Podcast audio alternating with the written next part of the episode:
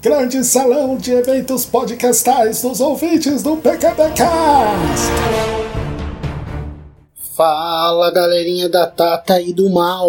Começando mais um grande salão de eventos podcastais dos ouvintes do PQPcast, o lugar dos seus follow-ups. Hoje o grande destaque é a minha presença aqui. Eu, Júlio Júnior, estou aqui para cumprir a, o prometido, né? Falei com vocês aí na semana passada, mas estou aqui essa semana para trazer comentários dos ouvintes na ausência da Tata tá fazendo aí suas merecidas férias. E não vai ter vários quadros aqui que a Tata tem. Eu vou me limitar a leitura dos comentários, tá ok? E é, fica menos engraçado, menos interativo, mas também fica mais objetivo, mais fácil para mim, porque eu já edito os dois casts e também para vocês sentirem um pouquinho de saudade dela, né? Isso é bom, né? Sentir saudade é bom. Logo mais ela tá de volta e aí volta toda aquela estrutura que ela já tem aí e que você já conhece. Eu vou pegar aqui então e vou partir para a leitura dos e-mails, dos comentários que a gente recebeu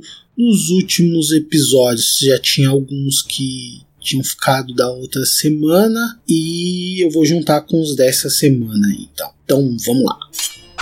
Começando aqui, temos o primeiro comentário no Grande Salão 25. Vamos elevar o cosmo do nosso coração podcaster. Esse primeiro comentário é do Jorge Augusto, do Animesphere. E ele fala: Pessoal do PQPcast, felizmente atrasou de novo. Logo, logo ele vai retornar para uma maratona e atualiza com a gente novamente. Que isso, Jorge Augusto?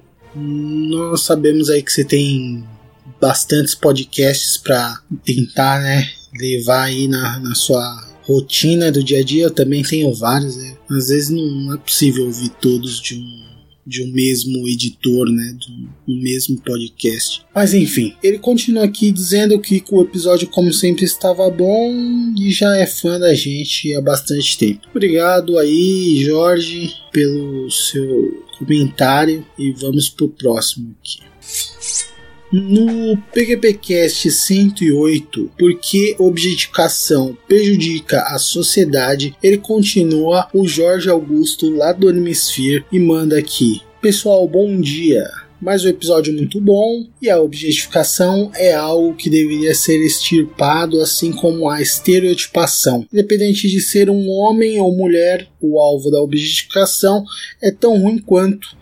Porém, a das mulheres é mais vista do que o masculino, pelo fato de que a sociedade ainda ser muito patriarcalista, patriarcal, eu acho que ele quis dizer, e o machismo ainda é muito forte. Eu ainda acho que estes ismos, sem que sejam filtrados, são a doença da nossa sociedade. Claro que eu sou filiado ao espiritismo, mas os ismos ligados à religião nem sempre se aplicam a e eu tenho certeza que eu me perdi, mas não tem problema. Acredito que vocês entenderam o que eu quis dizer. Um grande abraço e até a próxima. Oh, eu espero que a Tata tenha entendido.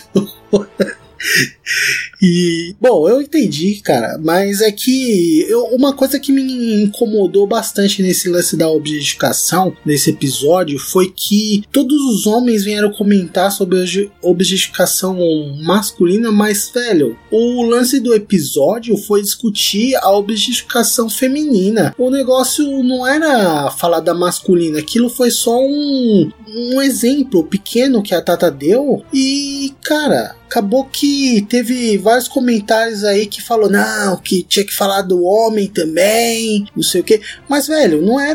Não, não, vamos fazer um pra, pra isso então depois. Mas não era aquele o caso, entendeu? Ali é para falar da objetificação feminina. E quanto a isso, não tem problema nenhum, todo mundo concordou e tudo mais. E tudo bem para todo mundo, então. Vou passar pro próximo aqui. Já no episódio número 109, por que jogar RPG live action? O Fábio Melo, lá do Groundcast, mandou um comentário bem grande aqui. Vamos lê-lo. Ele falou: Saudações, caros amigos do PQPcast. Como o tema envolve RPG, acho que seria legal falar alguns comentários. Primeiro, eu sou meio averso a live action, sobretudo por ter conhecido uma galerinha bem babaca que jogava. Só me o fato que eu não gostava de Vampiro a Máscara e eu só vim dar a chance pro jogo quando eu já estava quase entrando na linha do fim dos tempos, com o tempo do sangue fraco. Tanto que eu nunca comprei um livro de storyteller, salvo Vampiro e Idade das Trevas, que é um cenário mais interessante. Concordo com você. O Vampiro e Idade das Trevas parece bem mais interessante mesmo. Joguei bastante tempo. Mas acho legal quem tem paciência para ligar com ele, uma vez que é muito complicado ter uma aventura sem poder contar com NPCs e tendo muitas vezes que ceder às limitações do próprio formato. É verdade, é meio complicado. Principalmente sistema de batalha, se for no RPG de mesa. Né? No live eu não sei como funciona muito bem, porque eu não entrei em combate quando eu joguei, eu só ficava assistindo praticamente. Espectador pagante. Enfim. E o live action também ajudou a consolidar um jogo com uma mecânica de jogo ruim, imprecisa, com regras pouco consistentes, no maior RPG do Brasil nos anos 1995-2004. É, foi uma era bem forte da, dominação do, dos jogos de storytelling quando saiu o D&D terceira edição. Tem outros jogos legais para live action e eu pessoalmente recomendo muito Castelo Falkenstein, que vai ser relançado no Brasil pela Retropunk Editora, que usa cartas no lugar de dados e as planilhas dos personagens não usam números, podendo ser anotada numa simples folha de caderno. Esse RPG inclusive incentiva os jogadores a manterem um diário sobre personagem, combina muito bem com a temática steampunk dele. Quem tiver interesse em saber mais, recomendo ler um texto que ele deixa lá no, no comentário dele, lá no pqpcast.com você pode acessar o link. É bem interessante bacana. Ele diz aqui também que uma vez viu no sebo em Santo André e encontrou um livro de como adaptar a regra do Call of Cthulhu para live action, inclusive com dicas de como montar livros e outros props para o jogo. Pena que o sebo fechou antes dele conseguir comprar. Faz uns bons anos que ele viu. Ele fica feliz da gente ter feito mais um programa sobre o assunto, que estamos num momento legal para o hobby e ele espera que mais gente se interesse, seja pelo jogo de mesa ou pelo live action, ainda que bem murchinho de uns tempos para cá. Manda um grande abraço a todos aqui e deixou também lá no comentário dele link para uma matéria que ele escreveu em 2012 pro Groundcast, né, o site dele, onde ele fala da trilha sonora do jogo Vampiro a Máscara. Olha, vale bem, bem a pena você ir lá. E se você quiser um dia jogar o Vampiro, você tentar ir atrás dessas músicas para melhorar a ambientação, principalmente quando os personagens que tiverem passando pela narrativa, chegarem num pub, num clube, sei lá. É bem interessante as músicas. E é isso aí, então. Valeu aí pelo comentário, Fábio. Faz apontamentos interessantes aqui. Eu já fui um RPGista bastante inveterado, né? Jogava sempre, mas o tempo é que você despende para fazer sessões de RPG e tudo mais, toma muito tempo da sua vida. Né? Bom, é, pelo menos para mim acabou passando de investimento para custo, então é, era mais, mais interessante trabalhar, sei lá, ou fazer alguma outra coisa do que tá ali jogando. Mas adoro, adoro ainda, admiro bastante quem joga e parabéns aos jogadores. O próximo comentário nesse mesmo tema do episódio 109 é do Eugênio Ro Jr., que mandou aqui. Nunca joguei live, aliás, minha frustração com jogos de RPG é grande. Mestres que não sabiam conduzir uma história, que apelavam ou faziam tudo para que você não avançasse no jogo. Caramba, rapaz, esses aí era terrível, hein? A gente já teve, eu já tive mestre que era assim, mas já tive mestre que a aventura dos caras era tipo um bônus quase.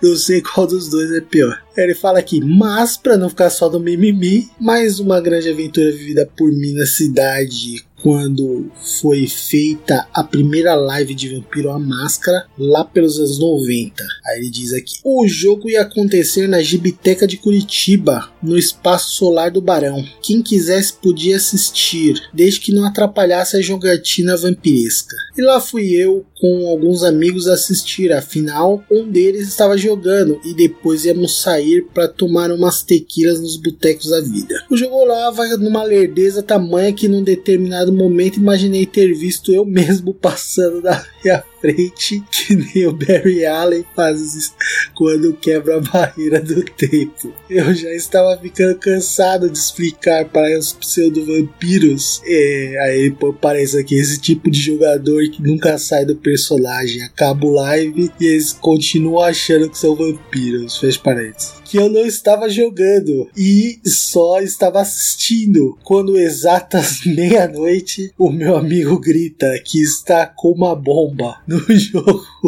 Não, de verdade, cara. Ia acabar com aquela palhaçada alvoroço total. Todos os clãs vampíricos tentando proteger um príncipe, não sei do que, e tentando achar quem gritou que estava com artefato explosivo. Meu amigo calmamente chegou até a gente e disse: Vamos embora ver se encontramos um bar aberto. Acho que até hoje aqueles jogadores estão tentando encontrar ele.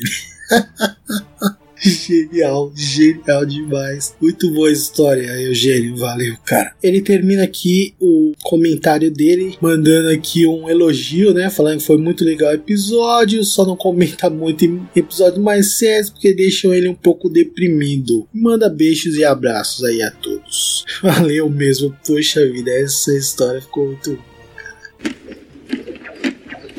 Continuando aqui nossos comentários, no grande salão 26 Mistérios entre imaginação e realidade, o Jorge Augusto, lá do Animesphere, novamente mandou aqui. Boa tarde, Tata. Mais um grande salão muito bom. A poesia é muito boa. Parabéns. Infelizmente não tenho o que comentar, mas não podia deixar de comentar. Oh, que isso. Obrigado. A Tata agradece aí. Quando ela voltar, com certeza vai ter muitas outras poesias aí e canções temáticas para os episódios e vocês vão, vão, ficar mais felizes aí, né? Porque hoje comigo é só, só leitura, só tristeza. Tô... E no episódio número 109, Por que jogar RPG live action? O Jorge Augusto também deixou um comentário lá de que se sentiu imensamente representado no episódio. Legal, valeu, Jorge. abraço. Já no Grande Salão 27, Vamos Lutar contra a Objetificação, um podcast por vez, o Jorge Augusto, lá do Animesphere, ele está sendo campeão aí dos comentários, pelo menos em quantidade aqui nessa edição. Ele fala: Olá, Tata, um dos grandes salões que eu consegui comentar enquanto ouvia. Como sempre, episódio muito, muito, muito bom. Como sempre, você trazendo comentários a cada follow-up com empolgação. É sempre uma delícia ouvir você lendo os nossos follow-ups dessa maneira. Os comentários do Garcia, do Domingos, do Pensador Louco são fortíssimos e muito bons sobre objetificação, e você deve ter razão em sua discordância. Realmente é assim, mas é como eu disse, meu comentário. Isso é resíduo de nossa sociedade patriarcalista, machista e oriunda da Idade das Trevas. Por mim, assim como você disse, Tata, é realmente um caso de homens e mulheres terem direito de serem iguais enquanto diferentes. E o trailer do Bamontes é coisa de editor, ficou muito foda. Grande abraço e até a próxima. Valeu aí pelo comentário, Jorge. Já no episódio 110, Por que investir na bolsa de valores? O Jorge Augusto novamente ele já tá aqui campeão, já foi coroado e tudo já. Ele fala: bom dia, trio. Mais um episódio simplesmente muito bom. Embora não tenha conseguido entender como poderia investir na bolsa, porque para esses assuntos eu sou muito lento mesmo, o episódio estava bastante ilustrativo. Já não tinha surpresa, pois ela ficou no primeiro episódio de bolsa, então o mal mandou benzaço mais uma vez. É, então, Jorge, é, esse episódio ele na verdade foi mais como um alerta, né, para que as pessoas não caiam nessa nessa história. O nome é talvez seja até um, um bait, né, mas na verdade é um, um false bait, sei lá, uma, uma isca falsa para tentar atrair, mas para justamente para mostrar como é problemático todo esse lance de vender soluções milagrosas de investimentos, né? Bem interessante o episódio, eu gostei, né? E, e tudo mais. Mas espero que vocês tenham gostado aí também e valeu pelo comentário aí e vamos que vamos. E já no episódio 111, porque o preço do amanhã é difícil de pagar, temos o primeiro comentário aqui do Diogo do canal de Bobeira. Ele manda aqui: Olá, meus queridos PQPcasters. Muito obrigado por esse episódio esplêndido. Estou elogiando tanto, pois além da qualidade costumeira, eu gosto muito desse filme. Antes de continuar com o comentário, eu farei um pequeno adendo. Mal, você é muito chato e ranzinza. KKK.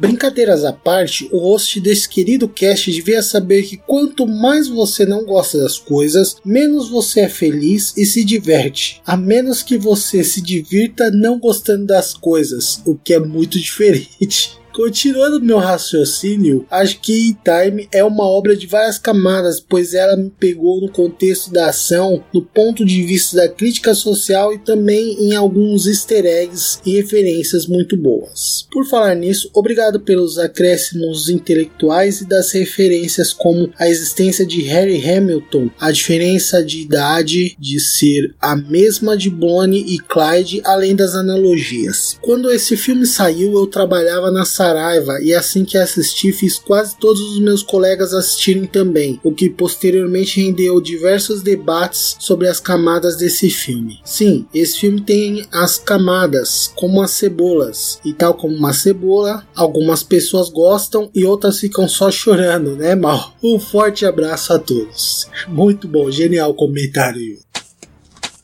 É, vamos passar aqui pro próximo comentário nesse mesmo episódio. O próximo é do Eugênio Rojo Jr. Ele manda aí. Muito boa a escolha do tema. Esse filme trouxe mais lembranças da época que trabalhei na videolocadora e indicava ele para os clientes da Veja, aqueles que só assistem filmes e leem livros que a Veja indica, e não pegavam justamente por ter o Justin Timberlake como ator principal. Há muito eu relevei esse negócio de não assistir o filme porque o ator ou atriz é fulano, fulano de tal. E se o roteiro é bacana e bem amarrado, não vejo problemas. Muitas das referências ditas no cast eu não sabia, como o nome dos relojoeiros famosos e a analogia de Bonnie e Clyde. Me deu a vontade de ver o filme novamente, de novo e outra vez. Ô louco. Parabéns a todos. Julião curtindo uma praia.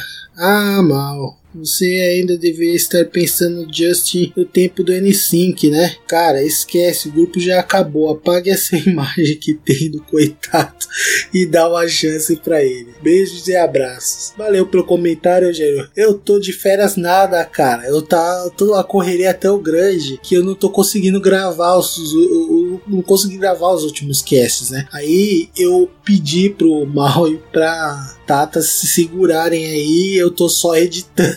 Mas tá difícil mesmo assim, cara. Tá bem corrido lá por causa do curso. Tô gravando um projetinho aí e tá tomando um tempo é, bem significativo, mas vai ficar bom. Obrigado aí por, pela lembrança aí.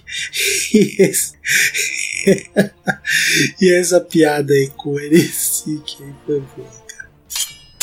O próximo comentário é do Cadu Freitas e ele fala: Cara, que pauta excelente. A meu ver, o detalhe da identificação das pessoas das classes mais baixas estarem sempre correndo foi muito importante ser mencionado. O filme é uma análise fiel do sistema em que vivemos, uma estrutura que foi criada de determinada forma e que possui uma superestrutura criada para manter o sistema, polícia do tempo, que não está interessada na justiça real. E o fim do filme da única saída para a nossa realidade: destruir o sistema como ele foi criado. É uma saída que nem todos estão dispostos a pagar, né? Esse é um problema.